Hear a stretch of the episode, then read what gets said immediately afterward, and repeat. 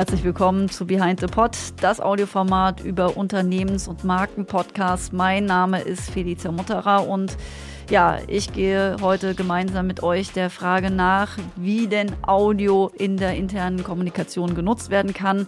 Und zwar auf eine optimale Art und Weise. Denn meines Erachtens hat Audio ein richtig großes Potenzial.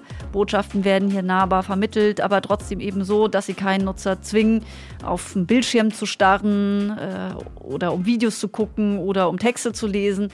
Audio macht es den Menschen unheimlich leicht, Inhalte eben auch leicht zu rezipieren.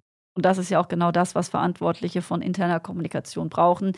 Denn da ist ja auch eine zentrale Herausforderung, dass trotz der ganzen Contentströme, die man extern und sicherlich auch ein Stück weit intern bekommt, ja, dass man da Aufmerksamkeit eben für seine Botschaften kriegt von den Adressaten.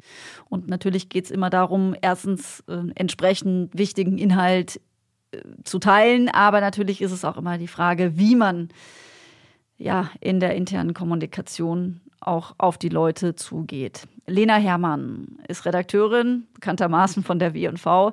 Wie schaut's denn aus? Was gehört zum Standard der internen Kommunikation? Puh, das ist eine schwierige Frage. Lass mich dazu vielleicht vorher kurz definieren, was wir hier unter interner Kommunikation verstehen. Eigentlich ist es ja der Austausch aller Mitglieder einer Organisation. Soweit so klar. Allerdings sind die Gründe, warum ich intern kommunizieren muss oder will, total vielfältig. Die können zum einen nämlich organisatorischer Natur sein. Also, wie bringen wir ein Projekt voran, auf welchem Wissensstand sind alle, etc. Für derartige Kommunikation gibt es eine Reihe an Kollaborationstools, die Arbeitsabläufe vereinfachen und transparent gestalten.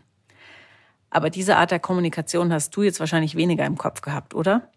Naja, Lena, ich habe äh, sehr vieles im Kopf, aber natürlich habe ich auch daran gedacht, äh, wie ein Unternehmen kommuniziert, damit man sich auch als Teil des Ganzen fühlt. Das habe ich mir schon gedacht. Also Kommunikation zu Motivations- und Identifikationszwecken. Kommunikation, die den Austausch fördert und alle auf den gleichen Wissensstand bringt. Sowas. Unternehmenswerte vermittelt. Dafür bieten sich natürlich in erster Linie Kanäle wie ein Intranet an oder auch eine Unternehmens-App, die nur intern genutzt wird. Ein Blog. Aber auch interaktive Tools wie, kennst du wahrscheinlich, Slack oder Teams, sind immer eine gute Idee. Und warum wird interne Kommunikation aus deiner Sicht immer wichtiger? Wir sitzen alle viel mehr im Homeoffice und das führt dazu, dass wir unsere KollegInnen nicht mehr sehen, dass wir ihnen nicht mehr begegnen, dass wir kein Gefühl mehr für unseren Arbeitgeber haben und auch für die wichtigen Themen. Die soziale Komponente fällt weg und der Flurfunk damit auch. Einem Unternehmen tut das nicht gut, weil es dann nicht mehr lebt, sondern nur noch so eine Art Hülle ist. Aber welche Themen sind es denn, die wirklich vermittelt werden müssen? Ich würde sagen, es ist alles rund um das Thema Unternehmenskultur oder auch die Vorstellung neuer Mitarbeiterinnen. Auch die Erfolge eines Teams, abgeschlossene Projekte, all das sollte kommuniziert werden. Das sollten alle wissen, damit sie sich wieder als großes Ganzes fühlen können. Je größer das Unternehmen ist, desto weniger bekommen die einzelnen MitarbeiterInnen natürlich mit von derartigen Erfolgen oder Projekten. Und umso wichtiger wird interne Kommunikation dann auch. Im Idealfall bietet sie die Möglichkeit, dass alle Mitarbeitenden miteinander auf einfachem Wege in Kontakt treten können und auch miteinander agieren können. Ich könnte mir vorstellen, dass dieses Thema Interaktion gerade bei Podcasts nicht so ganz einfach ist. Und da bin ich echt gespannt, welche Lösungen ihr da jetzt im folgenden Gespräch präsentieren könnt. Also Lena, häng die Latte nicht so hoch, welche Lösungen wir hier parat haben für Podcasts und Interaktion. Clubhouse, dein geschlossene Räume bei Clubhouse oder geschlossene Räume bei Twitter, Audiospaces etc., die könnten natürlich auch eine Rolle spielen. Aber äh, ansonsten kann man natürlich auch hier nur darauf verweisen, wir sprechen zum Beispiel intern bei Achtung Broadcast auch immer über den äh, Zoom-Chat miteinander, tatsächlich auch immer mit Audio-Voices. Das hat durchaus den Vorteil, dass man sich da schnell auch was zurufen kann. Das ist natürlich sehr interaktiv, wie ein Chat eben auch so ist. Ist manchmal schöner, als sich einfach nur einen Text äh, zuzuwerfen. Jetzt haben wir aber heute auch nicht nur Lena und mich an Bord. Steff ist heute nicht dabei, weil bei interner Kommunikation es einfach ein bisschen schwierig ist, wirklich äh, interne Podcast hier jetzt euch vorzustellen. Sieht es uns eben dann heute mal nach, dass wir ohne Beispiele auskommen. Aber dafür haben wir einen tollen Gast mit dabei, Gästin Jana Stümpler. Sie arbeitet im Bereich IT-Management und hat ihre Masterarbeit dem Audio in der internen Kommunikation gewidmet und teilt ihre Erkenntnisse nun mit uns, ganz zu meiner Freude, denn ich hatte auch das Vergnügen, äh, durch ihre Masterarbeit auch mit Jana schon zu tun zu haben. Deswegen freue ich mich, dich heute äh, wieder zumindest zu hören. Hallo.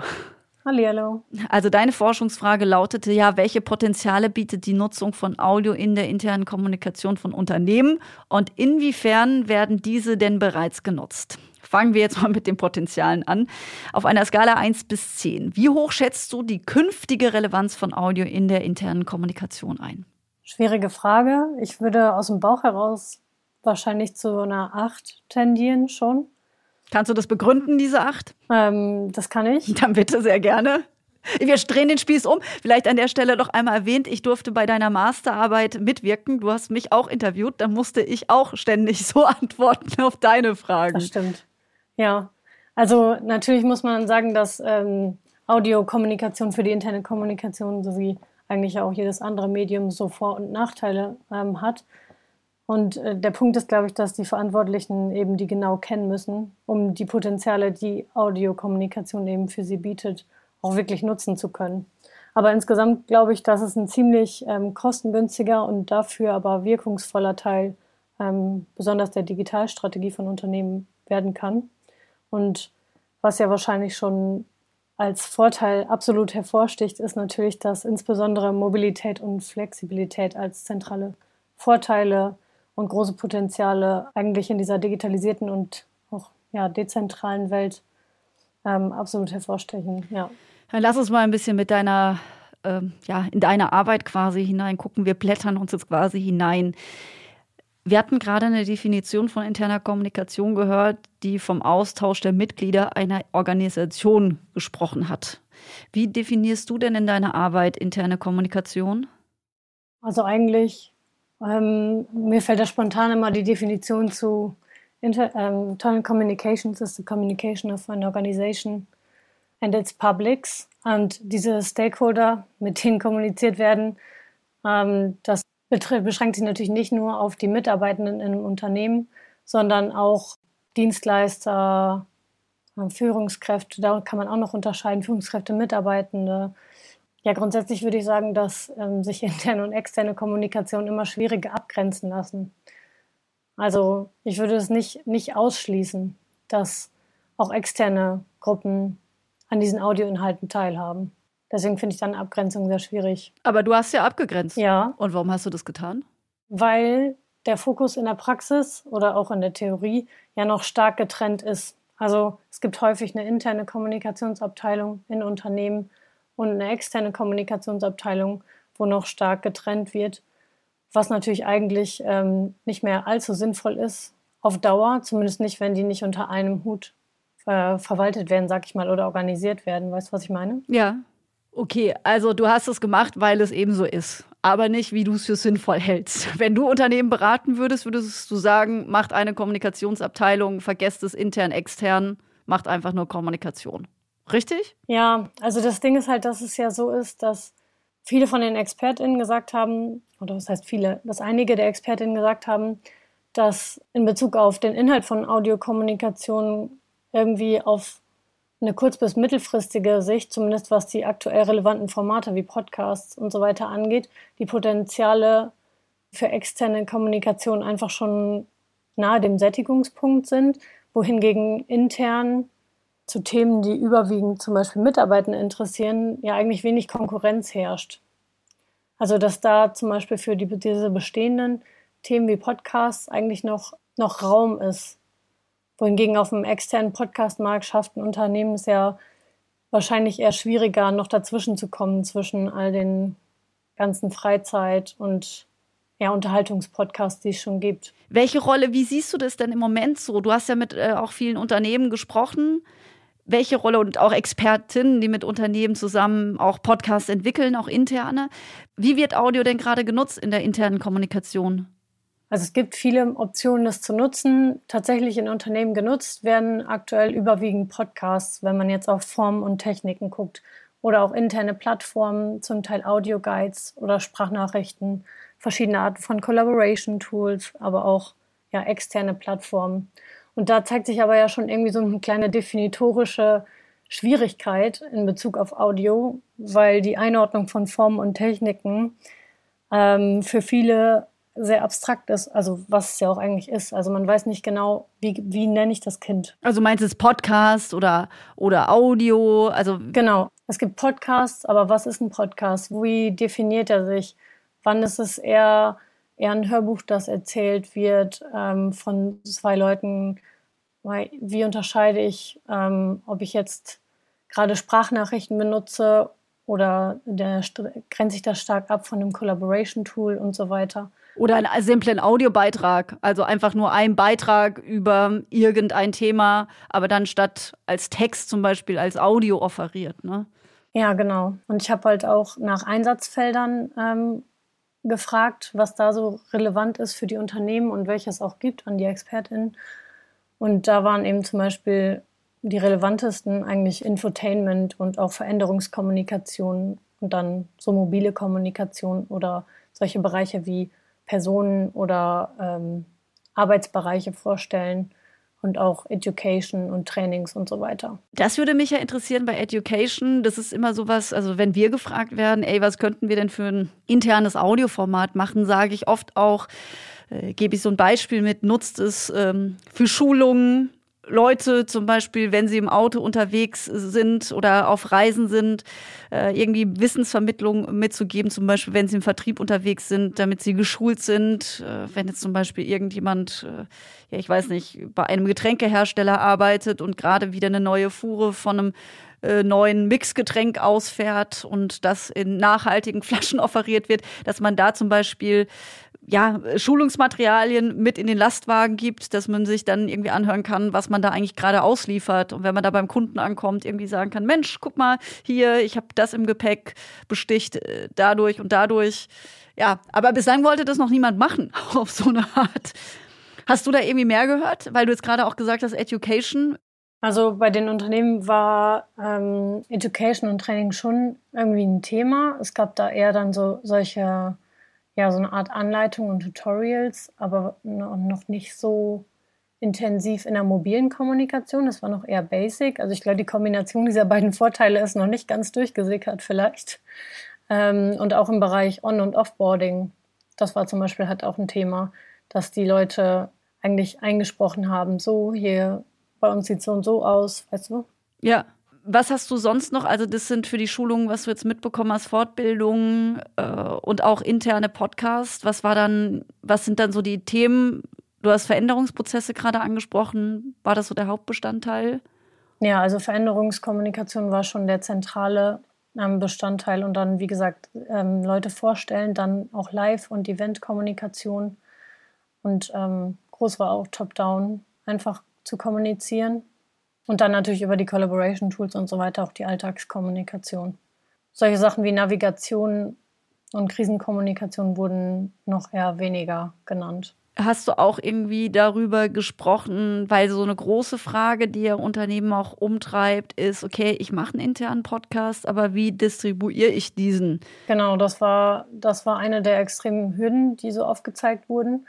Also die Hürden haben zum Teil eben konkret das Thema Audio betroffen. Da war zum Beispiel die Distribution eigentlich so das größte Thema.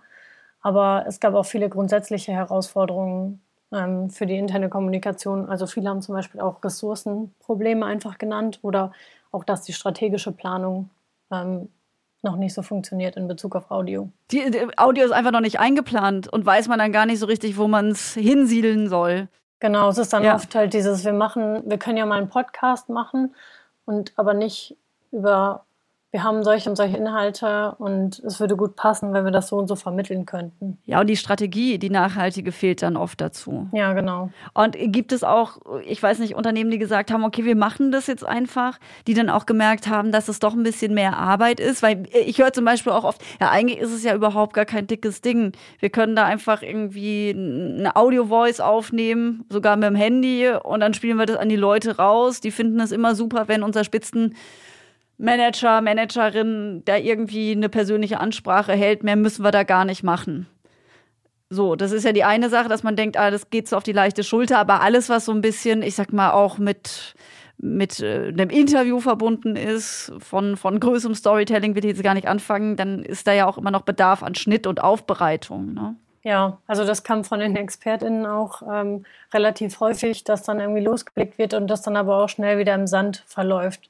Vor allem, wenn man sich eben nicht Gedanken darüber macht, was ist eigentlich relevant für die Zielgruppe. Man kann ja eigentlich nicht nur was von sich geben, sondern muss auch irgendwie schauen, ähm, ja, wie du eben schon gesagt hast, wie läuft die Distribution, was interessiert überhaupt, ähm, womit kann ich meine Zielgruppe, meine Stakeholder erreichen. Aber da ist ja auch eine voranschreitende Professionalisierung im Bereich Audio also wurde zumindest von den Expertinnen prognostiziert, dass es eben ähnlich läuft wie bei anderen Medien, zum Beispiel beim Video, dass Inhalte dann auch zum Beispiel extern bezogen werden können und der Markt für Angebote in dieser Art wächst ja auch schon. Und dadurch werden natürlich auch die Hürden herabgesetzt, sich mit dem Thema zu beschäftigen. Mhm. Jetzt haben wir ja so ein bisschen über diese Hemmnisse gesprochen, also vor allen Dingen auch, wie wird es distribuiert. Äh, da gibt es ja heutzutage jetzt ein bisschen bessere Lösungen. Also Hosting-Anbieter wie Podigy zum Beispiel bieten da eine Option an, also wie die externen Podcasts sozusagen auch den internen Podcast ausspielen kann, eben für eine bestimmte Zielgruppe. Oder man kann auch den Privatmodus bei YouTube etc. einschalten. Oder es gibt da so extra Tools. Seacross zum Beispiel, die eben Software für diesen internen Audiogebrauch anbieten. Also da tut sich ja einiges. Da können sich Unternehmen auch, ja, sage ich mal, immer besser ausstatten, wenn sie es denn möchten. Was hat dich denn im, ich sag mal, im positiven Sinne schon überrascht bei deiner Forschungsarbeit? Ähm, also ich würde sagen, das sind eigentlich so zwei Dinge, die irgendwie so ein bisschen auf dasselbe einzahlen. Und irgendwie, das ist so einmal wie umfangreich das Thema Audio eigentlich ist, also an welchen Ecken und Enden dazu schon allein rein technisch geforscht wird und wie sehr das schon im Alltag integriert ist, ohne dass mir das direkt bewusst war, wenn man jetzt zum Beispiel in den Bereich Wearables und Hearables und so weiter reinschaut. Ähm, und dann aber infolge meiner Recherche auch irgendwie die große Diskrepanz zwischen meiner eigenen Wahrnehmung, also wie wichtig ist Audio, und den Platz, den das Thema in Fachliteratur und Alltagspraxis von vielen IK-Bereichen irgendwie einnimmt. Also ich weiß nicht, bei der Recherche hat sich halt gezeigt, dass die Fachliteratur irgendwie zum Jahrtausendwechsel das Thema Audio schon mal aufgegriffen hat und das Thema dann eigentlich komplett wieder verschwunden ist bis vor wenigen Jahren. Und ja, heute ist die Auswahl an Fachliteratur eigentlich immer noch dünn und irgendwie wird gerade nur in vielen Fachartikeln und Magazinen klar, dass es halt eine gewisse Relevanz auch hat. Und die zeigt sich dann langsam, aber sicher auch irgendwie in der praktischen Umsetzung. Wir haben jetzt schon am Anfang auch über die Potenziale gesprochen. Du hast auch schon einige aufgezählt, aber vielleicht, wenn man jetzt noch mal, wenn wir jetzt mal direkt, liebe Verantwortliche, wir sagen jetzt euch noch mal, welche Möglichkeiten die interne Kommunikation, wenn man sie mit Audio angeht, für euch hat. Jana. Also klar ist ja irgendwie, dass ähm, Technik selbst an sich erstmal keinen Mehrwert ist und jetzt nicht automatisch zur Produktivitätssteigerung führt, sondern in erster Linie gibt, erzeugt er so Informationen.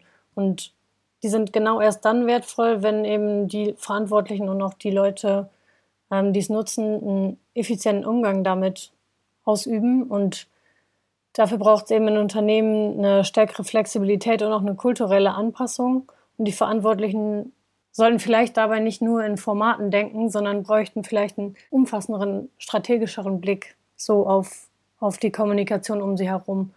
Und im Kontext von Audiokommunikation ja, kann das eben dann an entsprechenden Stellen großen Mehrwert für die interne Kommunikation bieten, insbesondere weil ja in Zukunft auch eine intuitivere und auch ja, viel umfänglichere Nutzung von Audio zu erwarten ist. Also eben nicht nur beschränkt auf ähm, einzelne Formate, sondern vielleicht sogar so eine alltagsbegleitendere Kommunikation.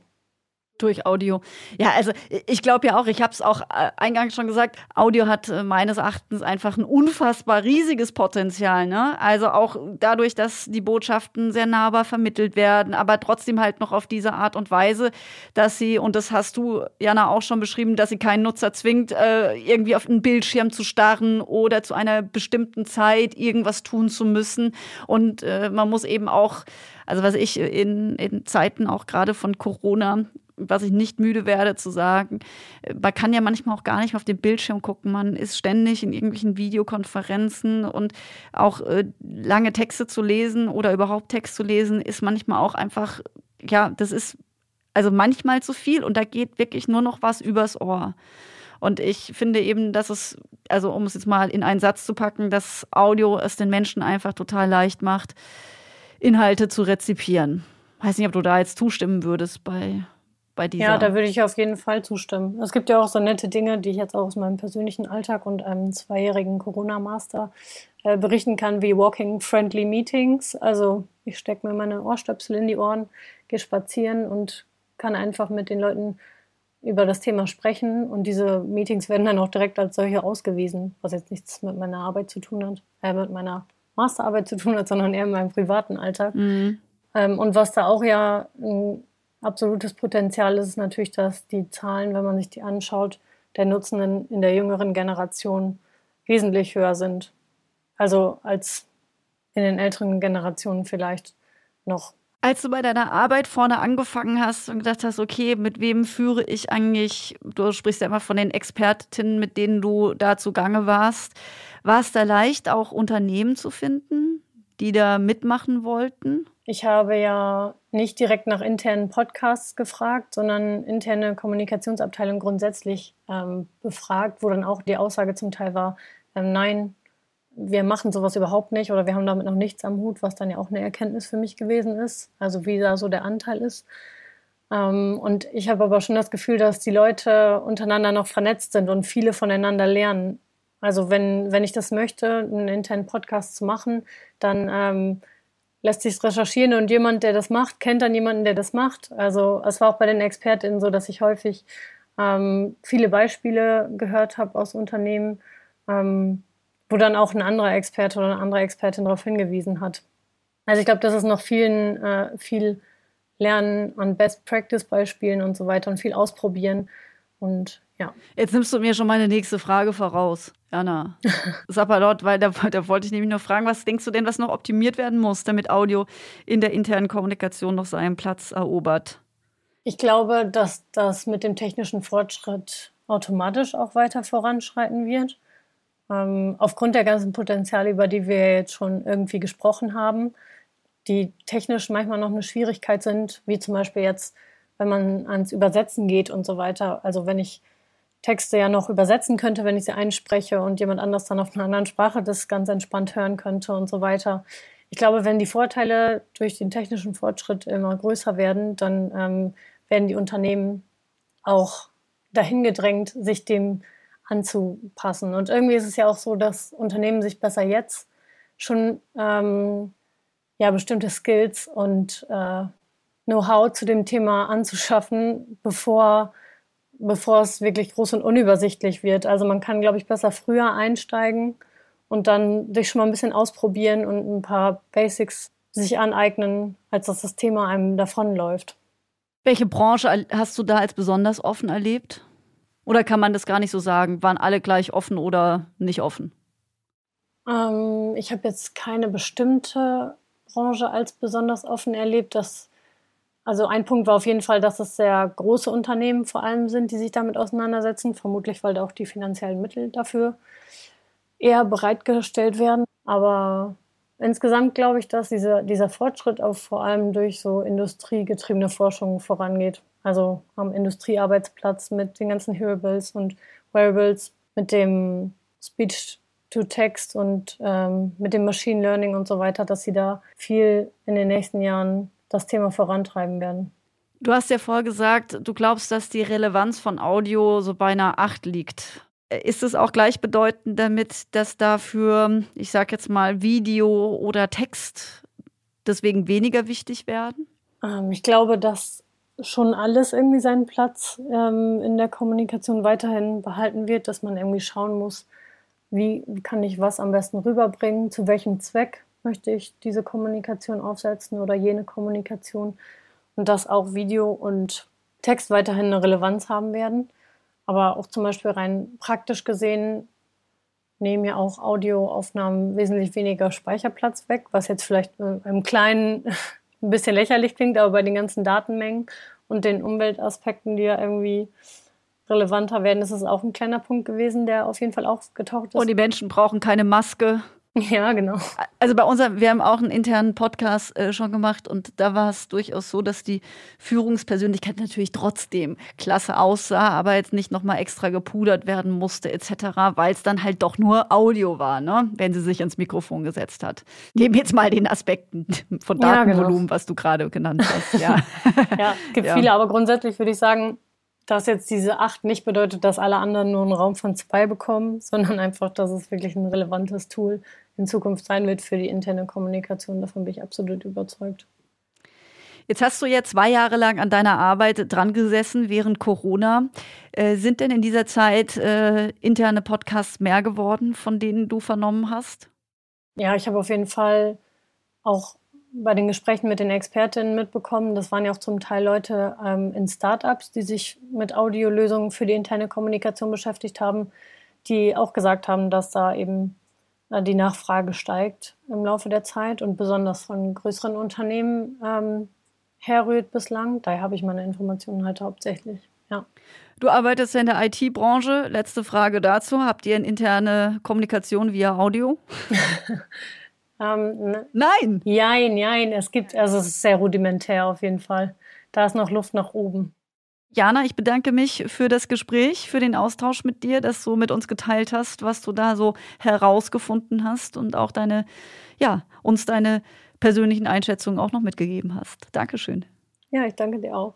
So, was haben wir gelernt? Interne Kommunikation sollte es eigentlich gar nicht mehr geben, weil interne Kommunikation auch gleich immer externe Kommunikation bedeutet, gleichermaßen interessantes. Also spannend wird es da sein, wie sich Unternehmen diesbezüglich in der Zukunft aufstellen.